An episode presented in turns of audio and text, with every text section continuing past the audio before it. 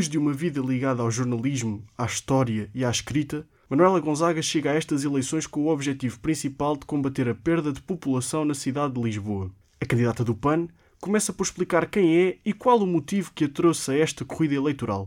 Meu nome é Manuela Gonzaga, sou historiadora, fui jornalista durante quase toda a minha vida ativa, uns mais de 30 anos. Sou escritora, estou publicada pela Bertrand, estou traduzida em francês e a política é um imperativo de causas. E é por esse motivo que estou na política, é por esse motivo que estou aqui como candidata à Câmara Municipal de Lisboa. O início de vida de Manuela teve lugar na cidade do Porto. Aos 12 anos, passa por algo que a transforma profundamente: a ida para a África. Em Moçambique, esteve um pouco por todo o lado, inclusive em regime de internato num colégio de freiras. Sobre a vida fora de Portugal, destaca a amizade que teve com a filha do chefe da comunidade islâmica em Tete.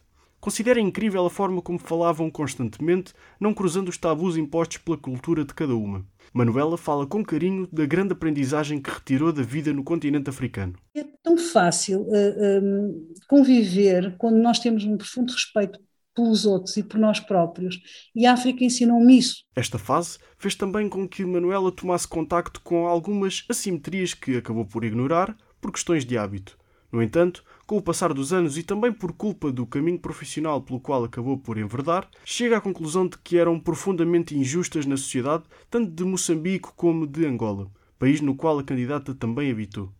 Em Moçambique, Manuela Gonzaga tem as primeiras experiências profissionais.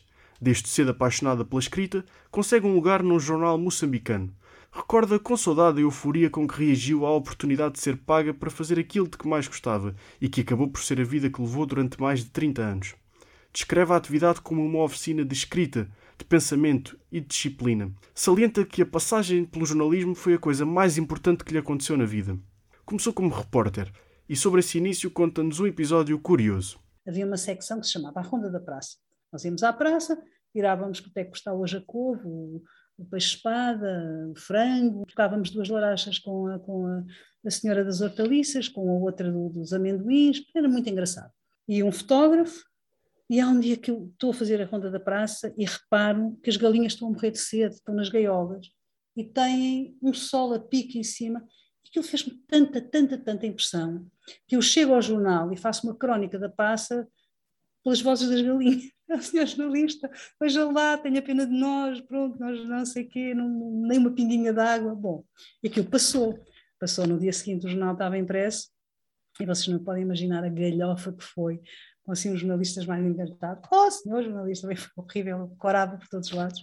Mas, hum, mas não me envergonho, eu tive mesmo pena das galinhas, achei que aquilo não se fazia. O envolvimento com o tema dos direitos dos animais, bem como a defesa do ambiente, são alguns dos valores que sempre a acompanharam. Toda a minha vida me lembro de, de, de os. Um, de me serem familiares, de, de, os subscrever sem saber sequer que tinham um nome. Assim se identifica facilmente com a ideologia do PAN, filiando-se em 2012.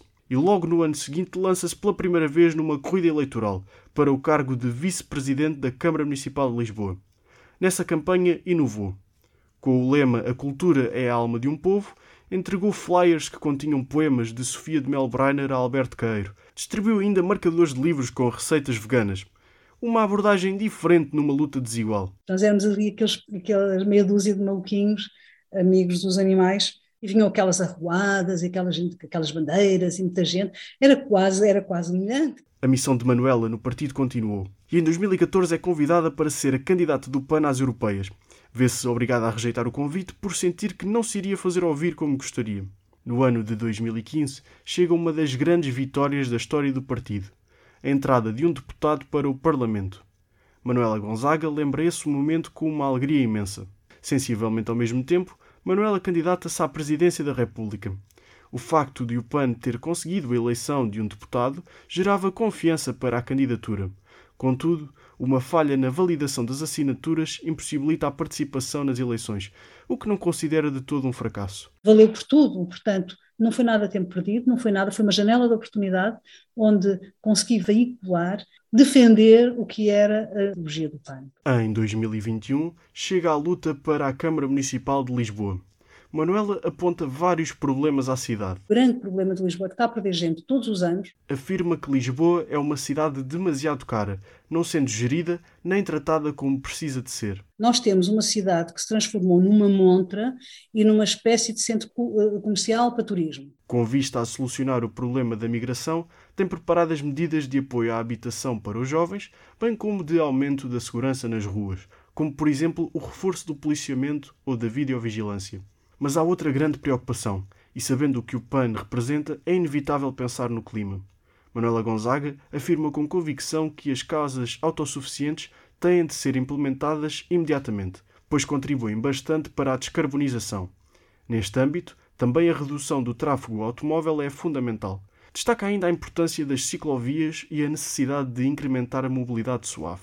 A candidata quer a cidade de Lisboa mais verde, quer plantar mais árvores. As árvores são o maior a, a, invenção melhor do mundo para limpar, limpar a atmosfera e nos fornecer oxigênio. É com um ar de esperança que afirma que ainda está aberta a janela de oportunidade para impedir uma catástrofe ambiental, mas realça que tal exige força política, energia e descomprometimento. Explica de que forma a candidatura vai abordar estas questões. Esta candidatura quer olhar para isso a fundo uh, e com toda a atenção e com todo o empenho e com toda a criatividade e alegria. Manuela Gonzaga está na luta por uma Lisboa unida, por uma Lisboa verde, no fundo, por uma Lisboa melhor.